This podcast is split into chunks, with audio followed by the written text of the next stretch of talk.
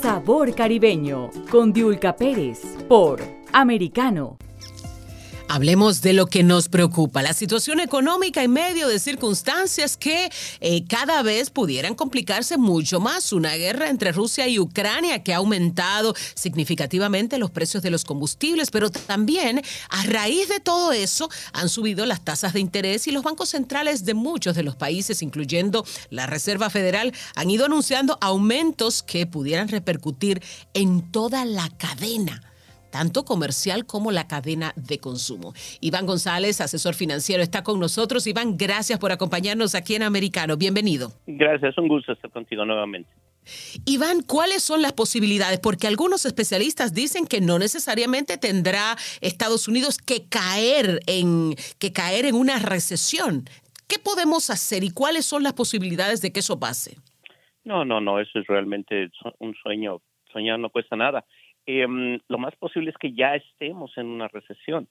¿Ves? De hecho, la, Reserva Federal de Atlanta ya nos pronosticó de que también está contrayéndose el, eh, durante el segundo trimestre de la economía. Entonces, eso es todo lo que necesitamos para oficialmente estar en una, en una recesión. ¿Y qué conllevaría una recesión? La otra cuestión. Sí. Sí, ¿qué tan profunda va a ser? Ese es nada más la, el, el problema. ¿Ves? Con las cifras que acaban de salir en este momento, eh, estamos viendo de que la Reserva Federal se ve obligada no solamente al punto 75, sino que ahora ya está muy posiblemente el 1% de incremento a las tasas de interés al final de este mes. Una recesión, imaginemos Imaginemos que eh, estamos en una recesión, pero que la situación, según las perspectivas, pudieran complicarse más. ¿Hasta dónde se pudieran complicar? ¿Hasta dónde pudieran eh, disminuir el poder adquisitivo de las personas? No, no, terriblemente. Estamos en este momento de que eh, estamos hablando del 9.1 que acaba de salir, pero eso es también sin incluir este muchísimas los precios reales de, la gasolina y del y de la y los alimentos. Si lo midiéramos como se medía en los 70, estaríamos hablando de un 18% de, de tasa de inflación fácilmente. Es, es terrible. Cada mes, eh, aquel empleado que no ganó que no le incrementaron su salario cuando menos 15% el año pasado, en los últimos 12 meses, está ganando menos de lo que ganaba hace un año. El panorama que nos estás pintando está lacerando significativamente el presupuesto familiar, los ingresos, hasta llegar a afectar la calidad de la alimentación de una familia.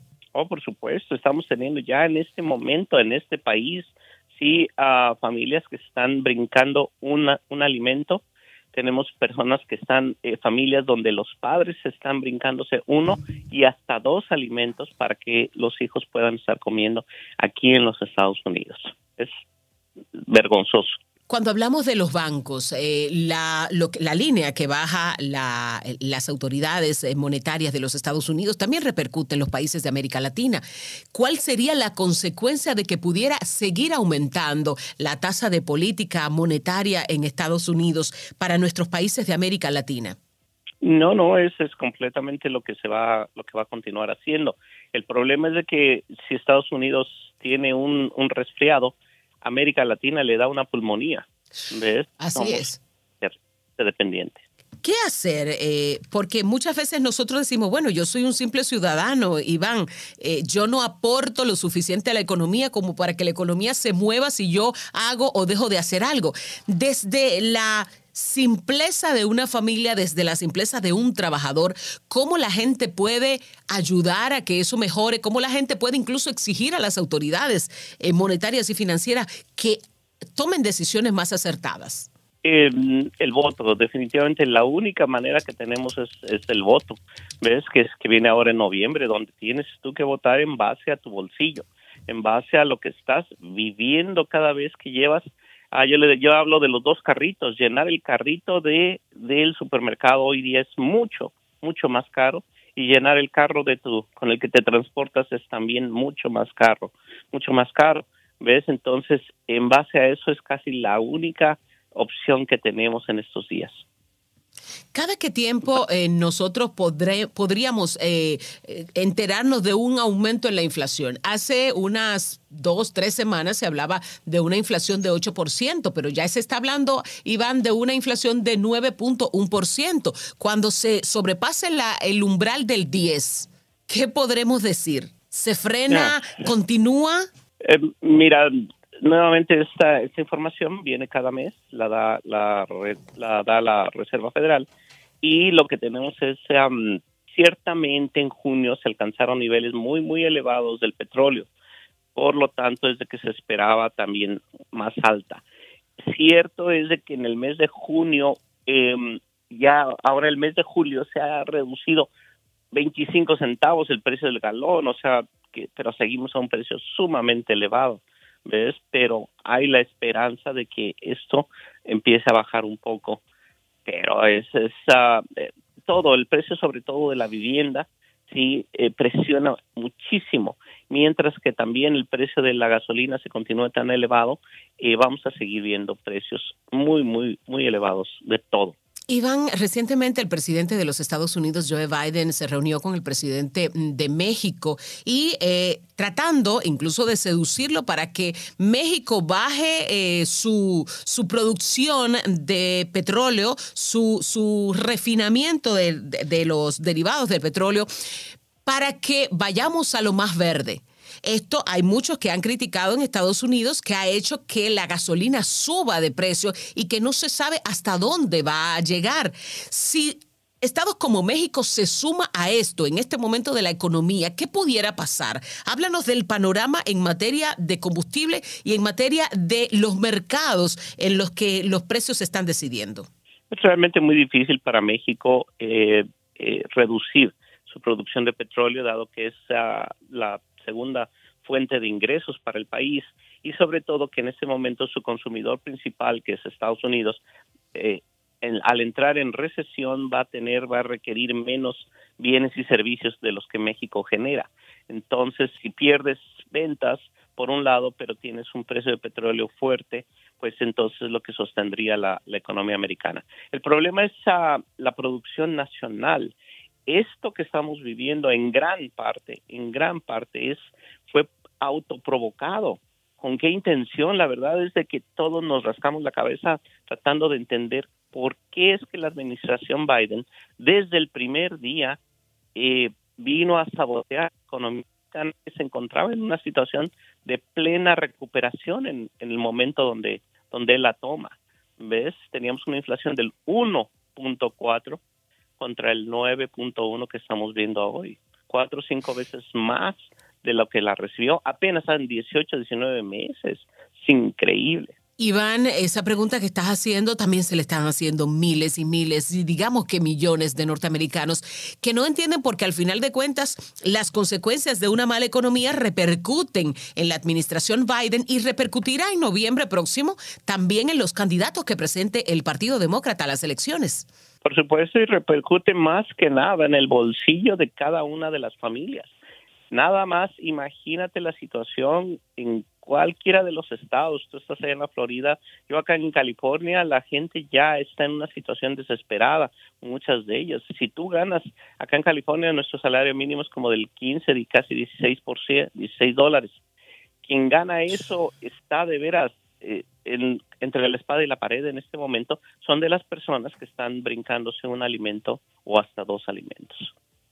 Y si hablamos de Nueva York, la situación me imagino que será un poco más complicada porque la vivienda ahí es mucho más cara, mucha gente no tiene vivienda y el alquiler eh, eh, no tiene vivienda propia y el alquiler ha ido subiendo a medida en que las cosas han ido complicándose. La situación con las personas que están rentando es desesperante. Estamos hablando de que un 40% del país, las personas en el país no tienen casa, son personas que rentan y su renta se ha ido incrementando sustancialmente, mucho mayor que ni la inflación. Entonces va a llegar, esta es una burbuja que nosotros también hay mucho miedo en este aspecto, porque ya, ah, por ejemplo, en San Francisco, mencionas Nueva York, es espantoso, San Francisco ya está permitiendo legalmente que, que 15, 16 personas vivan en una casa ya completamente subdividida para que sea casi nada más una, una cama. ¿Ves lo que están teniendo? Los Ángeles estamos también en una situación espantosa de rentas. En fin, por donde vayas viendo en el país, eh, la situación se está poniendo cada día mucho más difícil. De manera la calidad de vida. La calidad de vida disminuye. Pero has mencionado, has mencionado en reiteradas ocasiones, Iván, esa eh, la manera intencional en que la administración Biden ha ido encareciendo la vida de los norteamericanos y de los hispanos que viven en los Estados Unidos. Pero ¿qué ganaría la administración Biden? ¿Qué ganaría poniéndole la situación difícil a la gente si al final la gente le va a dar una compensación acorde con lo que está sufriendo en, en noviembre próximo? Ese es el realmente el misterio. Mira, este presidente fue elegido en gran parte pensándose que iba a ser más moderado, sí, de centro izquierda, pero más moderado. Y en el momento que eso es lo que él mismo nos decía, prometió de que iba a acabar con la industria petrolera, eso sí, y lo está cumpliendo. ¿Ves? Pero al menos se pensaba que iba a ser más moderado. En cuanto entra, le entrega las, las el reino, sí, le entrega las llaves del, el reino a la extrema izquierda, hoy día, después de año y medio, está viendo las consecuencias de una terrible política y no está dispuesto a cambiar. Esa es también la otra cuestión. Podrías decir, ¿sabes qué? O ni siquiera decir me equivoqué, sino que en este momento de echarle la culpa, ya ves que a todos les echa la culpa, ¿ves? echarle la culpa a Putin, ¿sabes qué? Vamos a cambiar y vamos a producir nuestro propio petróleo tal como lo hacíamos hace apenas Pero está haciendo todo lo contrario, está disminuyendo la producción de petróleo en Estados Unidos. Por supuesto, este mismo mes acaba de quiere cancelar eh, gran parte de la producción del Golfo de México, que es una de nuestras principales eh, áreas de producción. Sí, el, el, secretario de Transportación quiere que no puedan trans, eh, maniobrar, manejar autos de gasolina en las carreteras, o sea, por todos lados, o sea, tenemos un ataque que van a hacer los camiones, volar, no sé, realmente es, de miedo. Iván, Iván, vamos a una pausa, pero te dejo una pregunta en el tintero para que me la respondas al volver. ¿Tú piensas que realmente las decisiones la toma el presidente Joe Biden? Quiero que me respondas esa pregunta al volver de la pausa aquí en Sabor Caribeño en Americano. Estamos conversando con el asesor financiero Iván González. Regresamos enseguida.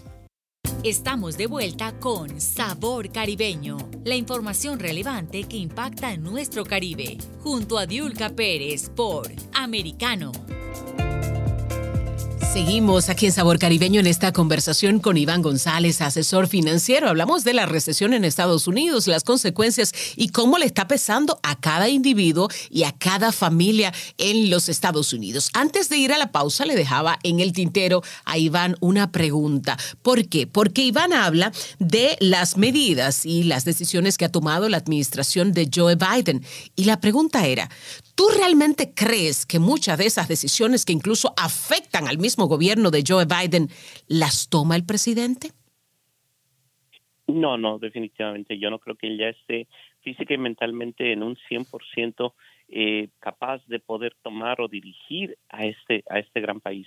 Eh, lo vimos hace apenas un par de semanas, cuando él tiene una nota en donde con mayúsculas le escriben tú entras las instrucciones que tiene que hacer. Tú entras a la sala y tú saludas. Tú entras y tomas tu silla. Tú entras y saludas a tal persona.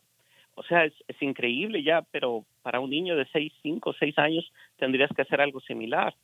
Pero ya ese presidente ya no está 100% ahí.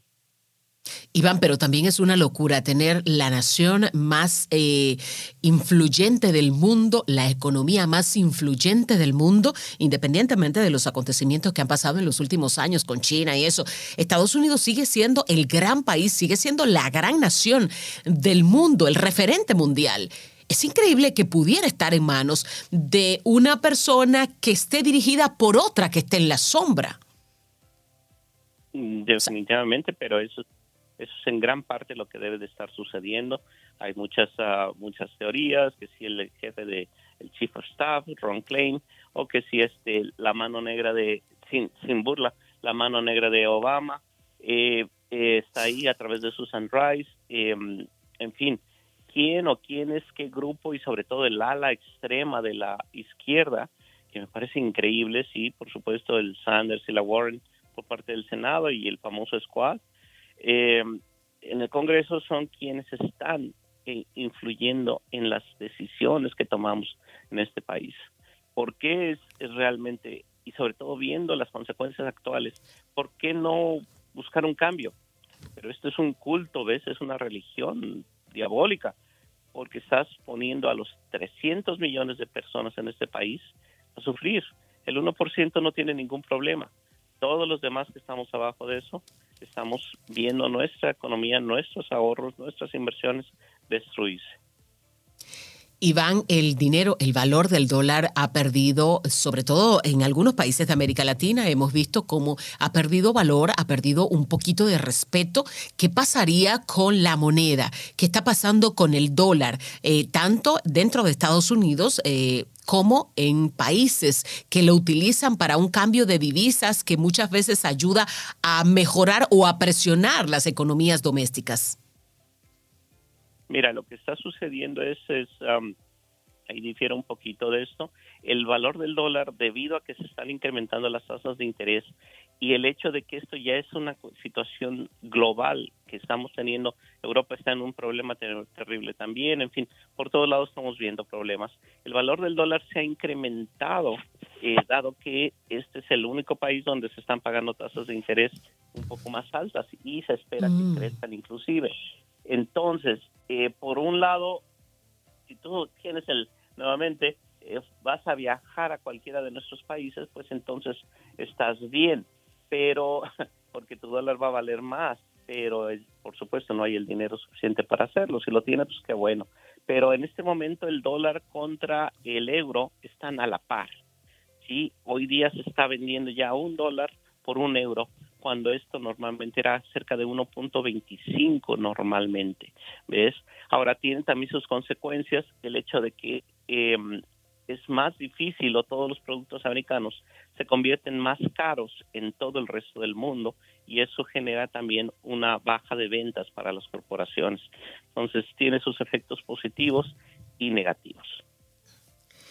Iván, eh, la situación económica también genera una presión emocional que termina eh, traduciéndose en cuestiones de salud. Estados Unidos en este momento vive una crisis con el tema del consumo de estupefacientes que también pudiera ser enlazada a la crisis económica y al nivel de tensión que vive el país. Ya, a grosso modo, para cerrar, Iván, ¿Qué podríamos hacer por mejorar la vida, la calidad de la familia, la calidad de vida de la familia de los Estados Unidos, desde el Estado, desde la sociedad civil, desde el empresariado, desde incluso los amigos de Estados Unidos?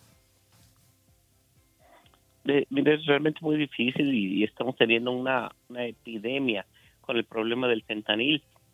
Y eso nos trae a otra decisión de la administración, que fue la de abrir las fronteras y aunque estás viendo que, que no sé cuántos cientos de personas o miles de personas, sobre todo nuestros jóvenes, están falleciendo todos los días por culpa de esta droga y no haces ningún cambio en la frontera. Esa es otra que es también es increíble. Esta administración está dispuesta a que entre quien entre, porque que no nos interesa que no se consuma gasolina, que si llega a 10 dólares, el precio del galón, yo te aseguro que mucha gente de la administración va a estar feliz porque de esa manera nos forzan, ¿sí? O a, utilizar, a dejar de, manejarlos tanto o a, a, transportarnos en transporte público. En fin, es una manera, ya nos lo dijo el principal asesor de, eh, económico de Biden, este es un nuevo orden mundial. Y, y así que ese es el precio que hay que pagar, dice él, claro, él ganando millones, pues no tiene ningún problema, ¿no? Pero pues, todos tenemos que adaptarnos a este nuevo nivel que ellos quieren. Sí, pero el precio no puede tampoco arrastrarnos la vida a eso, Iván. Qué pena. Ojalá y ese orden mundial de alguna manera piense en el ser humano, piense en la gente, que es lo más importante. Ahora, mientras eso llega, por supuesto, la gente tiene un poder de decisión y en noviembre, eh, por supuesto, lo va a utilizar. Iván González, gracias por estar con nosotros. Iván González es asesor financiero y hablamos de la recesión y las consecuencias de la situación económica en Estados Unidos. Gracias, Iván. Gracias por invitarme. Sabor Caribeño con Diulca Pérez por Americano. De lunes a viernes a las 9 a.m. Este, 8 Centro, 6 Pacífico.